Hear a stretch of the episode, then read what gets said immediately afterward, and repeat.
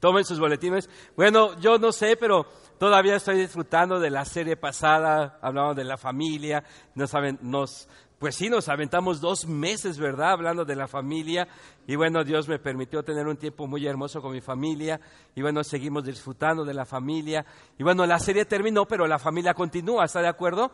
Así que hay que seguir orando por el esposo, la esposa, los hijos y todo. Pero hoy vamos a iniciar una serie que también es importante en nuestra vida familiar y es las cuestiones de las finanzas. Y miren, yo no sé, pero a lo mejor usted ya se ha enterado, una, una de las noticias más tristes que como nación eh, eh, tenemos es que estamos dentro de los primeros, si no el número uno, pero sí estamos entre los primeros cinco países con un problema muy fuerte de obesidad infantil. ¿Está de acuerdo? Tienen muchos problemas en, en, esa área. Y bueno, no solamente con nuestros niños, hay adolescentes, adultos inclusive. Y bueno, hoy en día está trabajando mucho el gobierno, está trabajando mucho la Secretaría de, de Educación para que en nuestras escuelas ya no hubiera lo que para nosotros era la delicia, ¿se acuerdan? La comida chatarra y todo eso. ¡Wow! Ir allá a la, a la cooperativa, todavía me acuerdo, ir a la cooperativa y comprar un montón de cosas y que eran deliciosas. Bueno, hoy en día ya casi no existe nada de eso en las escuelas. Están en un programa así de, de salud, de integridad, eh, de poder decirle no a la comida chatarra. Su superior está batallando mucho con una bebida de color oscura y que me encanta demasiado, pero aquí está mi, mi conciencia y cada vez me está limitando más de tomar esa bebida. Y lo estoy logrando. ¿Y saben por qué lo hacen? Por una sencilla razón. Para sentirnos qué? Saludables. Y eso está bien. La Biblia me habla que tengo que cuidar el cuerpo. ¿Está de acuerdo? Tengo que cuidar este cuerpo que es templo del Espíritu Santo y me tengo que cuidar, tengo que comer bien. Estoy tratando de comer ahora sí este, eh, verduras y ensaladas y toda esa cosa verde. Estoy empezando a comer y luego me convierto en el hombre verde, no sé por qué, pero bueno, ese es problema de mi esposa. Y, bueno, estamos tratando de hacer cosas, estoy tratando de hacer, estoy empezando a, pensar otra vez en regresar al gimnasio y todo para sentirnos que bien. Estoy yendo con unos hermanos a tomar algunos productos que nos ayudan, me siento bien, me han ayudado, algo, algo raro, y ellos, ellos lo dijeron, dice, cada organismo es diferente. y pasó conmigo, pasó conmigo, en lugar de bajar de peso, ¿qué creen? Subí. Pero algo interesante, bajé de talla. Y ahora se me queda la ropa. Entonces dije, ay, sí funcionó. Y me siento bien. Y todo eso es para tener un cuerpo que saludable. Y eso es válido. Pero también no solamente hay que cuidar el cuerpo, también el alma, el espíritu. Y dentro de todo eso, Dios quiere también ayudarnos a que podamos tener finanzas saludables porque eso nos va a ayudar a tener cuerpos saludables y nuestra vida va a ser saludable. Yo creo que estamos en un punto donde adecuado para poder hacer ajustes. Muchos de nosotros quizás estamos endeudados, tenemos muchas deudas y las deudas no nos dejan dormir y está acabando con qué? Con tu propia vida, con la vida de tu familia, con la vida de tus hijos, con tu propia vida. Entonces, ¿qué necesitas? Pues hacer algo, hacer ajustes. Yo tuve que hacer ajustes. En mi salud tuve que hacer ajustes. Estoy haciendo cosas que nunca hacía. Pero todo lo hago ¿por qué? Por salud. Lo mismo sucede en el ámbito familiar, en el ámbito financiero. Muchos de nosotros quizás estamos endeudados por errores que hemos cometido en el pasado, por equivocaciones, por malas decisiones en el área financiera, en el área económica. Y a lo mejor ahorita estás batallando por esas malas decisiones. Y mi pregunta, ¿Dios quiere eso para tu vida? No. Dios quiere finanzas saludables, quiere una libertad financiera en tu propia vida, pero tenemos que hacerlo no como uno quiera, sino viendo los principios emanados de su palabra. Y bueno, hoy vamos a ver siete leyes que nos van a ayudar a poner, como dice el título del mensaje, el fundamento para qué? Para unas finanzas saludables. Vamos a irnos paso a paso, paso a paso. Vamos hoy a, a pensar, a poner ese cimiento para poder salir adelante en nuestros problemas financieros. Vamos a leer juntos, ¿qué les parece? Y les invito a que abran su Biblia, porque vamos a hablar mucho acerca de una parábola que usted la ha leído, la ha escuchado, a lo mejor ha, lo ha hasta estudiado. Es la parábola de los talentos. De los talentos. Y mire, cuando usted escucha la palabra, la palabra talentos, viene a nuestra mente habilidades que usted tiene para hacer X, Y o Z actividad. A lo mejor viene a su mente la palabra dones espirituales, que también es válida. Y muchas cosas. Todo eso está bien. Pero si vamos a la Biblia, en los tiempos de Jesús, cuando Jesús mencionó esta parábola, el talento era una moneda, exactamente. Y entonces, literalmente la parábola tiene que ver con qué? Con dinero, con dinero.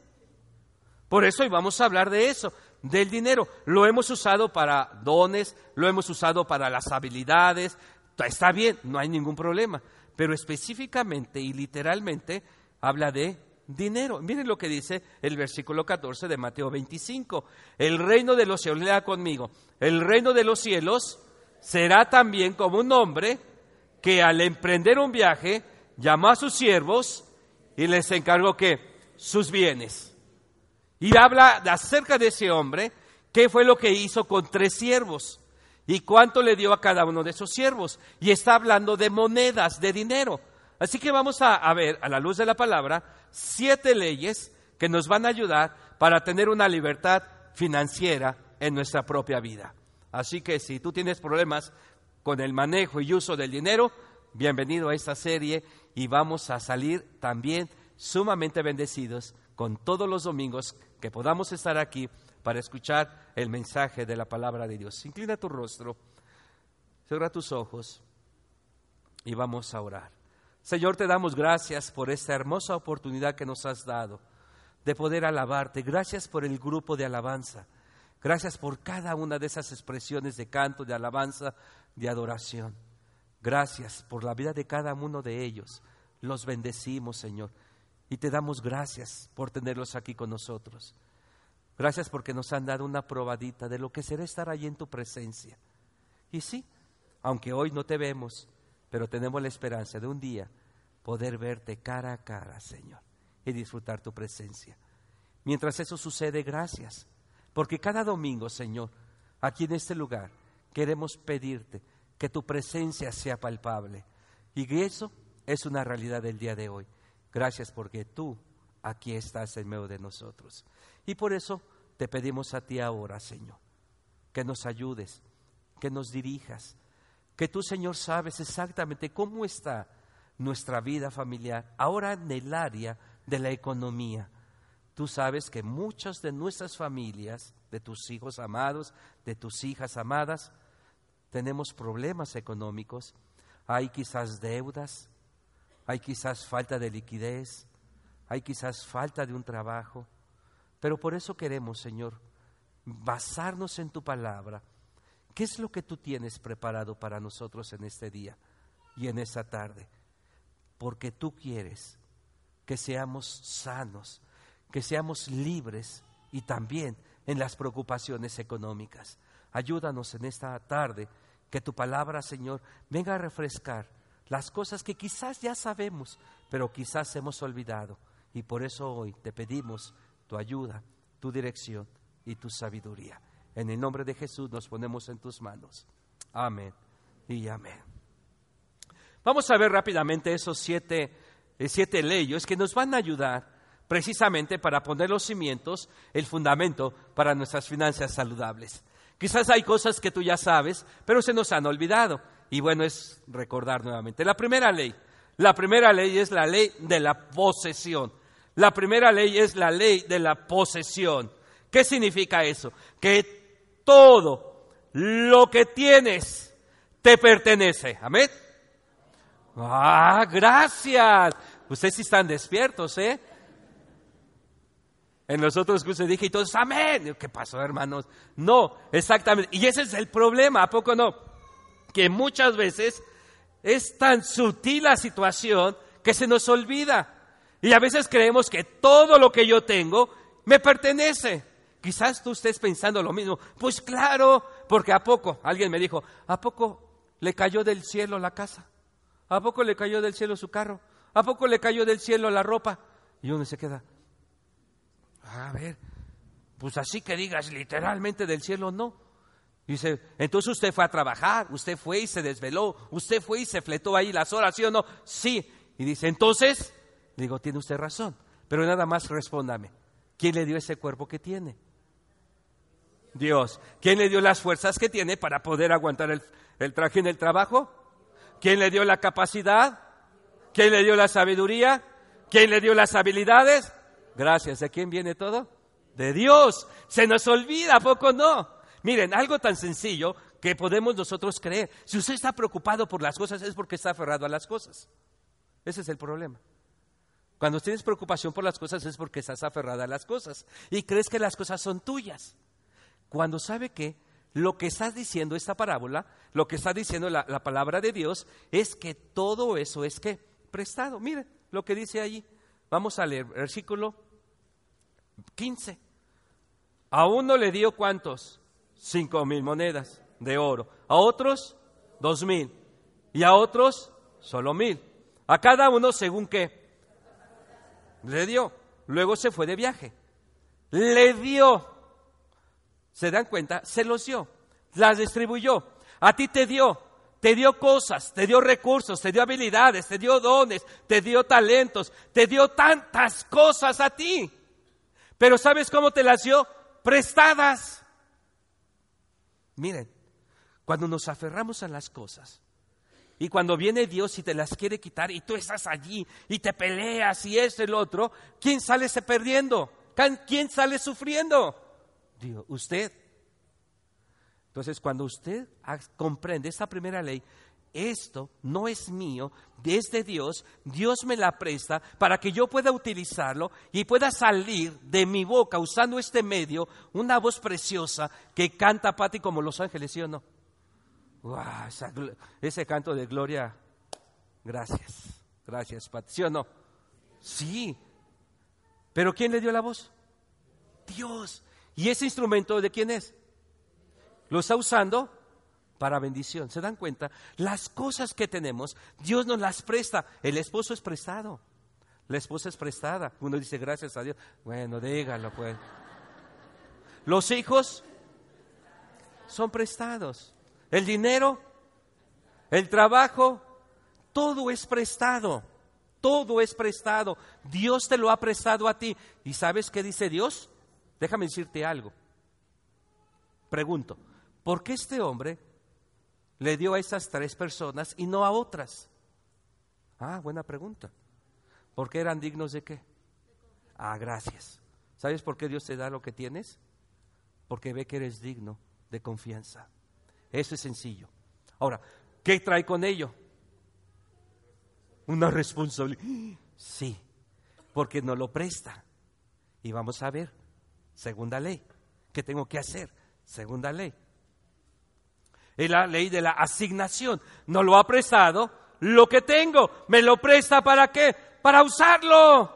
Imagínate los dones, los talentos, las habilidades que tengas. Imagínate a Pati con esa voz no cantando.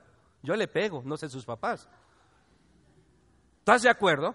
Ahora, pregunto, ¿qué habilidades tienes tú? ¿En qué eres bueno? ¿Has descubierto, eres bueno para algo? Uno dice, eres bueno para nada. No, también para eso soy bueno. También para eso soy bueno. Pues hágalo también, ¿no? Ahora, usted es bueno para algo. A lo mejor es bueno en la computación, ¿sí o no? Es bueno en el deporte. Es bueno pintando, en el arte. Es bueno cantando. Úselo. Úselo. Dios se lo dio para que lo use, no para que lo guarde. Uno de los tres siervos le dieron. Dos usaron el dinero, ¿sí o no? ¿Y el tercero? No. ¿Se dan cuenta? Ese es el punto. Tú y yo, Dios nos ha dado mucho, poco o lo que tú quieras, pero Dios te lo ha dado por un propósito, para que tú lo uses. Muchas personas piensan, oye pastor, es que el dinero es del diablo. Y yo le digo, pásamelo y yo lo santifico y se acabó. ¿Cuál problema? Miren, déjenme decirles algo el dinero no es del diablo, de veras. El dinero es neutro. Punto. Ahora, déjeme decirle algo. el uso que le des al dinero se puede convertir en maldición o en bendición. Ahí sí. Pero ¿quién va a determinar eso? Tú. No el dice la Biblia. Raíz de todos los males es el dinero. No. Es el amor a quién? Al dinero. Ay, no, entonces haces del dinero que tu Dios. Eso ya es malo. ¿Te das cuenta? Cuando no agarras la onda, perdón, cuando no agarramos la onda de que todo le pertenece a Dios y que encontrarlo dice, esto es mío, esto es mío, y no se lo doy a nadie, ya estás cometiendo un error. Ahí sí. Pero cuando dices, esto es de Dios, Dios me lo dio, entonces ahora, ¿qué voy a hacer? La pregunta es, ¿pedir qué? Sabiduría a Dios. ¿Qué voy a hacer con lo que Dios me ha dado? ¿Qué voy a hacer con los talentos, con las habilidades? ¿En dónde los voy a utilizar? Tú puedes ser de bendición o puedes ser de maldición, se acabó. Punto. ¿Te acuerdas de aquel hombre, bíblicamente hablando, que estaba ahí ganando mucho dinero y dice, voy, tengo muchas cosas, ¿qué hago? ¿Qué hago? Ah, ya sé. Voy a, quitar ese granero, voy a construir otra bodega más grande y ahí voy a meter mi dinero. ¿Se acuerdan qué pasó con él? Dice, cuidado, mijito, que hoy vienen por ti. Sopas y murió en esa noche. Tienes que ser sabio en dónde o cómo vas a usar las cosas que Dios te ha dado. No solamente estoy hablando de dinero, no solamente hablo de dinero, de todo, de las habilidades, de los dones, de los talentos, de los recursos, de todo lo que Dios te ha dado. Dios le dijo a una persona, ¿qué tienes en la mano? Y esa persona se quedó. Es un palo un palo de madera. Le dijo, dámelo. se lo dio. ¿Y sabes qué hizo Dios con esa madera? ¿En qué se convirtió ese pedazo de madera? En la vara de Dios. ¿Quién fue ese hombre? Moisés y libertador. Pregunto, ¿qué tienes en la mano? ¿Qué Dios te ha dado? ¿Qué habilidad? ¿Qué talento? ¿Qué don tienes? ¿Cuántos recursos? ¿Sabes cantar y te has sentadita ahí? ¿Sabes tocar un instrumento y ahí te quedas? ¿Sabes y eres un hábil para la computadora y no ayudas aquí? ¿Eres bueno para dar clases y no das clases? ¿Te das cuenta? ¿Qué tienes en la mano? ¿Qué Dios te ha dado? ¿Cuánto te ha dado Dios? ¿Y para qué te lo ha dado Dios? Tú puedes bendecir hoy Tú puedes ser un canal de bendición hoy. A lo mejor estás ahorrando dinero para comprarte esa tele grandototota así. Ya me dicen que son de 70 pulgadas. Una así grandotota. Dije, qué padre se va a ver ahí en mi casa. Una de 70 dice, pasó para oírlo y verlo. No, ni salgo en la tele todavía. Entonces no se preocupe. y es más, ¿sabe quién va a disfrutar de esa tele de 70 pulgadas? ¿Quién va a disfrutar de esa tele? ¿Los hijos? No, ni crean. ¿Saben quién? Su yerno. o la que no era y se hizo. No, Dani sabe para quién trabaja, ya ve. Ese es el problema. Por eso usted puede decidir qué, cómo va a usar los recursos de Dios. O para su propio deleite, o para poder ser un canal de bendición. Usted puede invitar, usted puede ser un canal de bendición para que un niño de la iglesia pueda ir al campamento. Y hay niños que no tienen dinero para ir al campamento. Yo lo sé. Y usted puede ayudar a un niño a ir a un campamento. ¿Se imagina que en ese campamento el Señor recibiera a Cristo? ¡Qué bendición tremenda! Usted puede ser de bendición para algunos de los jóvenes que todavía me dicen que hay como siete niños que, les falta para cumplir su, completar su, su, tarifa para ir al Congreso. Usted puede ser de bendición y que ese niño o ese joven, ese adolescente pueda tener un encuentro personal con Jesús allá. ¿Te puedes imaginar eso? Tú puedes usar el dinero sabiamente y correctamente. El punto es qué vas a hacer con eso. ¿Y sabes por qué? Por la tercera ley la ley de la rendición de cuentas. Un día Dios te va a auditar. Es como sucedió en esta parábola, ¿no? Dice ahí, el que había recibido las cinco mil monedas llegó con las cinco, con otras cinco mil. Señor dijo, usted me encargó cinco mil monedas, mire, he ganado otras cinco mil. Versículo 21. Su señor le respondió, hiciste bien, siervo bueno y fiel. En lo poco has sido fiel, te pondré a cargo de mucho más. Ven a compartir la felicidad de tu Señor. Luego también llegó el que recibió dos, dos mil monedas. Señor informó, usted me encargó dos mil monedas. Mire, he ganado qué? Otras dos mil. Su Señor le respondió, hiciste bien, buen siervo y fiel. Has sido fiel en lo poco, te pondré a cargo de mucho más. Ven a, a compartir qué? La felicidad de tu Señor. Pero fíjense el otro. Después llegó el que había recibido solo que mil monedas. Señor, ¿qué dice ahí? Yo sabía que usted es un hombre duro, que cosecha donde no ha sembrado y recoge donde no ha esparcido. Así que tuve miedo y fui y escondí su dinero en la tierra. Mire, aquí tiene lo que es suyo. Pero su señor le respondió, ¿siervo qué? Así que sabías que, cosecho donde no he sembrado y recojo donde no he esparcido. Pues debías haber depositado mi dinero en el banco, porque a mi regreso lo hubiera recibido con intereses. Tarde o temprano, tú y yo vamos a estar delante de Dios y te va a pedir cuentas. ¿Qué hiciste con lo que yo te di? ¿Qué hiciste con el don que yo te di? ¿Qué hiciste con el talento que yo te di? ¿Qué hiciste con las habilidades que yo te di? ¿Qué hiciste con los recursos que yo te di? ¿En dónde los usaste? ¿En dónde lo invertiste? ¿Cómo lo usaste? Al final de cuentas, así vamos a estar, ¿sí o no? Nadie nos gusta eso, pero tarde o temprano vendrá este Señor y nos pedirá cuentas. Y Dios hará lo mismo contigo. Los dos primeros hombres dieron buenos informes, ¿está de acuerdo?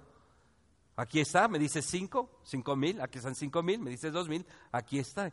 Pero uno dijo, no tengo. Lo hice mal. Entonces eso me lleva a la cuarta ley. Es la ley de la utilización. La ley de la utilización. Tengo que utilizar, ¿qué? Sabiamente el dinero de quién? De Dios. Sabiamente, sabiamente hay que utilizar el dinero de Dios. Uno dijo, el tercero dijo, lo enterré.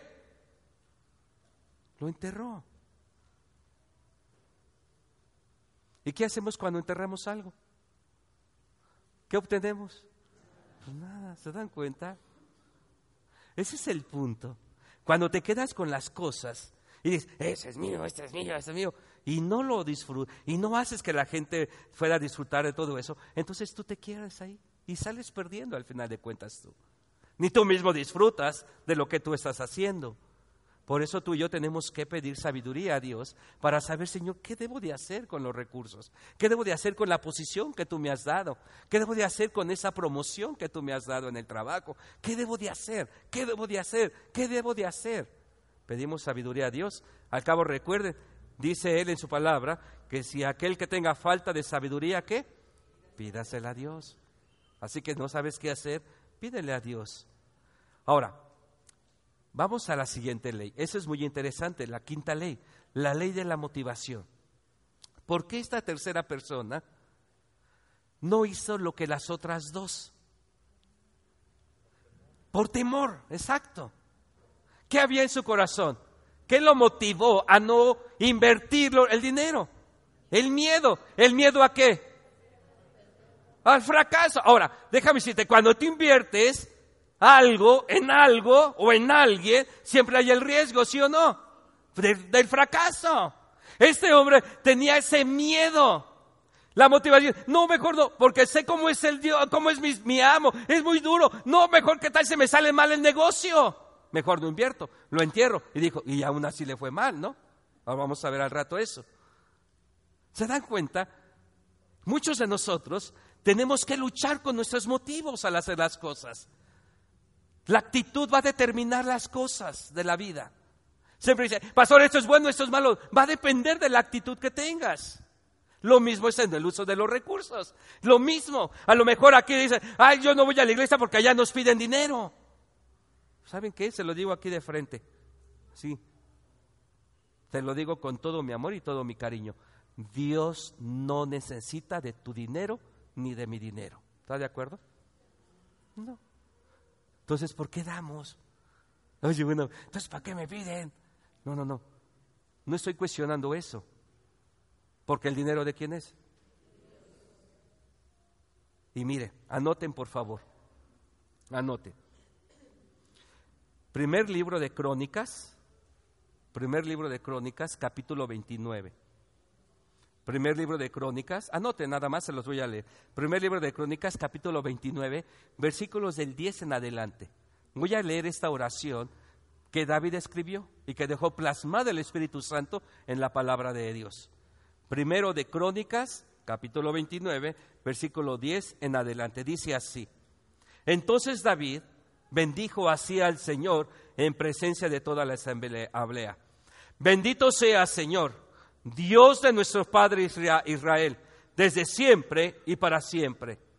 Tuyos son, Señor, la grandeza y el poder, la gloria, la victoria y la majestad. Tuyo es todo cuanto hay en el cielo y en la tierra. Tuyo también es el reino, y tú estás por encima de todo. De ti proceden la riqueza y el honor. Tú lo gobiernas todo. En tus manos está la fuerza y el poder. Y tú eres quien engrandece y fortalece a todos. Por eso, Dios nuestro, te damos gracias y a tu glorioso nombre tributamos alabanzas. Pero, ¿quién soy yo y quién es mi pueblo para que podamos darte esas ofrendas voluntarias? En verdad, tú eres el dueño de todo y lo que te hemos dado, de ti lo hemos recibido. Ante ti somos extranjeros y peregrinos, como lo fueron nuestros antepasados. Nuestros días sobre la tierra son como una sombra sin esperanza. Señor y Dios nuestro, de ti procede todo cuanto hemos conseguido para construir un templo a tu santo nombre. Todo es tuyo. Amén. Todo es de Dios. ¿Cuál es mi motivación entonces para darle? ¿El miedo? Si no le doy me va a castigar. A lo mejor a ti te han dado esa idea, que es un Dios castigador. Sí, no. ¿Qué dijo ahí? Damos qué? Voluntariamente porque lo que yo doy no me pertenece, sino es de Dios. Y mi motivación no es el miedo, no es el, ay, Dios me va a castigar, Dios no me va a... No, no, no, no es nada de eso. ¿Sabes por qué le doy? Por amor. Se acabó. Y por otra cosa. ¿Recuerdan ustedes el pasaje donde había, dice la Biblia, que había cinco mil personas reunidos, varones, y me imagino que debe haber esposas y niños por ahí sentados, y que ya era tarde, ya tenían hambre. Y entonces los discípulos dijeron, oye, pues ya hace hambre, como ahorita, ¿no? Ya hace hambre. Desde las ocho de la mañana que ando por acá, no he comido nada, entonces ya hace hambre, ¿está de acuerdo? Entonces, ¿qué le dijo Jesús? Entonces vienen los discípulos, ¿qué vamos a hacer? Y dijo Jesús, bueno, pues ¿qué hacemos? Y en eso pasó un niño, ¿se acuerdan? Un muchacho. ¿Qué traía el muchacho? ¿Cuántos panes? Cinco panes y... Ahora, vamos a hacer cuentas. Son cinco mil varones y que cada uno llevara a la dueña de sus quincenas. Son cinco varones, serían cinco qué? Mujeres, cinco mil, ya son diez mil. ¿Y los hijos? ¿Cuántos te gustaría? ¿Uno o dos? Más, eran más, pero vamos a poner otros dos más, ¿no? Otros diez mil. Entonces habría como cuántos? Veinte mil. ¿Cuántos panes? Cinco. ¿Cuántos peces? Y déjame decirte algo ahí entre líneas. Esto es muy poco, Dios. Así dijo. ¿Quién dijo eso? Uno de sus discípulos. Esto es muy... Y tiene todo. Eso yo me lo he hecho en una sentada. O sea, no me invita a comer porque me acabo con lo que tiene ahí en casa, ¿no? O sea, ese es los, nuestros hijos adolescentes cómo comen. Tenemos que ponerle candado al refri, ¿no? Que no entre.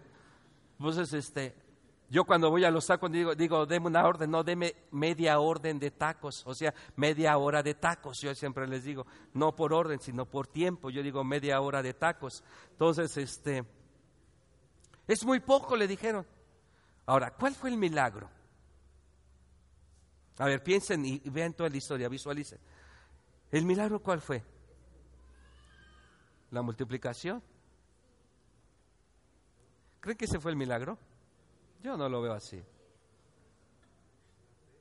Eso. Gracias, Paco. ¿Sabes cuál era el milagro? La fe. Porque ¿qué dijo Jesús? ¿Qué le dijo a los discípulos? Oye, tienen razón, eso es demasiado. Pues venga, vamos nada más nosotros y ahí a ver cómo. ¿Verdad que no? ¿Se acuerdan qué dijo Jesús? Hagan que se qué, que se sienten. Cuando ellos escucharon la, frase, hagan que se siente, ¿qué implicaba? Vamos a comer. Cuando ustedes me dicen, pastor, pasamos a la mesa, nos sentamos a la mesa, ¿qué viene a mi mente? ¡Wow! La comida ya, es, ya era hora, hermano, estar aquí en la sala, ¿no? Dice, pasamos a comer, pero, pero si me digo dos veces que no, ¿verdad? Porque sabemos que sentarnos allá es que para ellos era igual. Entonces cuando le dicen, hagan que se sienten, cuando siéntense, te voy a tomen asiento.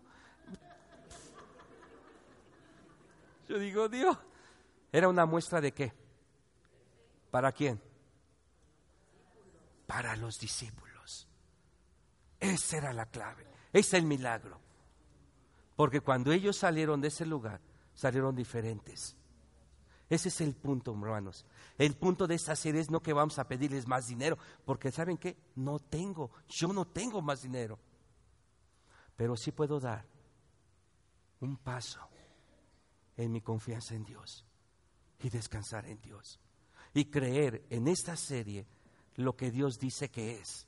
Él dice que es nuestro Jehová Jireh, nuestro Dios que provee. Eso se requiere que se requiere fe. Yo aprendí, y aquí está mi esposa. Si estoy engañándoles, aquí está mi esposa. Yo aprendí a vivir por fe. Yo les he dicho a ustedes cuánto iba a ganar en la industria Iba a ser millonario yo en la industria. Y Dios me llamó al ministerio y estuve a punto de dejar el ministerio por cuestiones de dinero, porque estaba mi esposa embarazada y el primer sueldo que yo tenía de pastor era lo que mi papá me daba cada domingo. Y yo tenía una esposa y venía un hijo y tenía que darles de comer y yo le decía, yo no tengo dinero. Y luego llegaba la quincena y me decía el administrador, pastor, no hay dinero, no se juntó ni para su sueldo, se lo guardo. Le digo, guárdame lo que quiera, pero menos mi dinero. Y dame lo poco, mucho que haya. No tenía el apoyo de mis padres porque no tenían dinero. Yo puedo decir lo que es no tener dinero, lo que es no tener nada para comer. Cuando pude haber ganado millones de dinero, millones y millones y poder decirle a Dios, Dios, aquí estoy. Y caer de rodillas y, leer un versículo que si quieren anotarlo, anoten. Primera de Tesalonicenses 5:24. Él dijo, Él es fiel, es el que os llama, el cual lo hará. Y yo dije, tú me has llamado, tú eres fiel y tú dices que vas a hacer lo que dices que eres y tú eres nuestro Jehová iré. Y yo le dije, yo quiero creerte ese día y me arrodillé y le dije, ahora voy a depender de ti exclusivamente. No dependo de mi iglesia, no dependo de nadie, dependo de ti. Son 24 años ya y aquí está mi esposa y Dios nos ha sido fiel día a día, hermanos porque Él no es hijo de hombre para que mienta, ni hombre para que se arrepienta, sino que Él lo cumple. Y Él dice, yo soy tu proveedor. Y eso es un paso de fe. Y esa serie es para dar un paso. No es darle más dinero, es darle a Él lo que le corresponde y dar ese paso de fe y crecer en tu fe para con Dios y tu confianza en Dios, hermano. Y yo te animo a que tú lo veas con esos ojos y que tu motivación sea su amor, su fidelidad, por ti, Porque dice la Biblia que Él no escatimó a su propio Hijo, sino lo que dio por ti y por mí. ¿Cómo no nos dará con Él todas las cosas? Y yo le creo a ese Dios. Un Dios que no es mezquino, un Dios que dice que va a dar y te va a dar ¿Qué tienes que hacer? Creerlo. Dale ese paso de fe, hermano. Dale a Dios lo que a Él le corresponde nada más y vas a ver lo que Dios va a hacer por ti. Amén. Que tu motivación sea el amor y tu crecimiento. Y si no, atente a las consecuencias. Sexta ley, la ley de la aplicación. Si no lo uso, ¿qué pasa? Te lo pierdes. ¿Qué le dijeron a la última persona? Quítenselo. ¿Y a quién se lo dio? Sale. No digan, ¿por qué aquel gana más que yo? Respóndete. ¿En dónde estás utilizando tus recursos? ¿Qué estás haciendo? ¿Dónde está tu corazón? Ahí también estará tu confianza. Y por último, es la ley de la compensación la ley de la compensación. Dios me recompensará por una buena administración del dinero. Versículo 21, me gusta muchísimo. Vamos a ver en ese versículo 21, vamos a leerlo. Lea conmigo. Su Señor le respondió, hiciste bien, siervo bueno y fiel. En lo poco has sido fiel, a cargo de mucho más. Ven a compartir la felicidad de tu Señor. Hay por lo menos tres cosas que Dios te va a dar a ti cuando tú eres un buen administrador de todos los recursos que Él te ha dado. La primera cosa, el primer premio es una afirmación. ¿Sabes que vas a recibir? El aplauso de Dios. ¿Qué dice ahí? ¿Hiciste bien qué? Siervo bueno y fiel. Lo primero que vas a, a recibir de parte de Dios es su aplauso. Bien hecho, hija. Bien hecho, hijo. Buen trabajo. Bien hecho. Adelante. Bien. Así. Ese es lo que yo espero escuchar de parte de Dios. Por eso tú y yo tenemos que ser fieles a nuestro Dios. Segundo premio, ¿qué dice? En lo poco que te pondré a cargo de... ¿Cómo se llama eso? ¿Cómo se llama eso? En, lo, en lo poco y ahora estás acá. ¿Cómo se llama eso? En el trabajo. Una promoción, exacto, una promoción. Si tú eres promovido en el trabajo, no es por lo bueno que eres, sino por la gracia de Dios en ti y a través de ti. Amén. Dios al final de cuentas se lleva el aplauso. En lo poco eres fiel, en lo poco que te dio, en lo mucho que Dios te da, si tú eres fiel y usas correctamente los recursos que Él te ha dado, Dios te va a dar todavía más. Y no estoy hablando que salgas y, y compres el melate ahorita, ¿eh? No, no estoy hablando de eso. Haz las cosas correctas, en la forma de Dios. Haz los ajustes necesarios y vas a ver lo que Dios hace. Y por último, es el, último que dice, ven a compartir qué? La felicidad de tu Señor. ¿Sabes cómo le, le llamo eso? La celebración máxima, la fiesta. Ahí está, la culminación de toda tu vida. Una celebración, tú y Dios, tú y tu Señor, tú y tu Salvador. Y compartir el gozo, la dicha y su amor y su presencia. Déjame decirte algo, el dinero es la prueba de cuánto confías en Dios o no confías en Dios. Porque muchos, como tenemos, ah, pues aquí tengo y aquí saco. No pasa nada, ¿estás de acuerdo? Cuando no hay es cuando dices, ay Dios, aquí me agarro y nada más tengo a ti. No, tiene que ser cuando tengas y cuando no tengas. Por eso digo que el dinero es la prueba de lo mucho que confías o no confías en Dios. Y quiero terminar con esta última evaluación. Esa es personal. Si Dios te hiciera una auditoría en este día, ¿qué calificación tendrías? ¿El 10? No, yo, Señor, soy muy fiel. Pues qué bueno. ¿El 1? Híjole, eres como el siervo este malo que pasó aquí.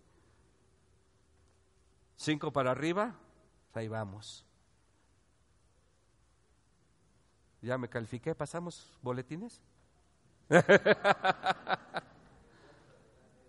De adelante para atrás, ¿no? Pues sí.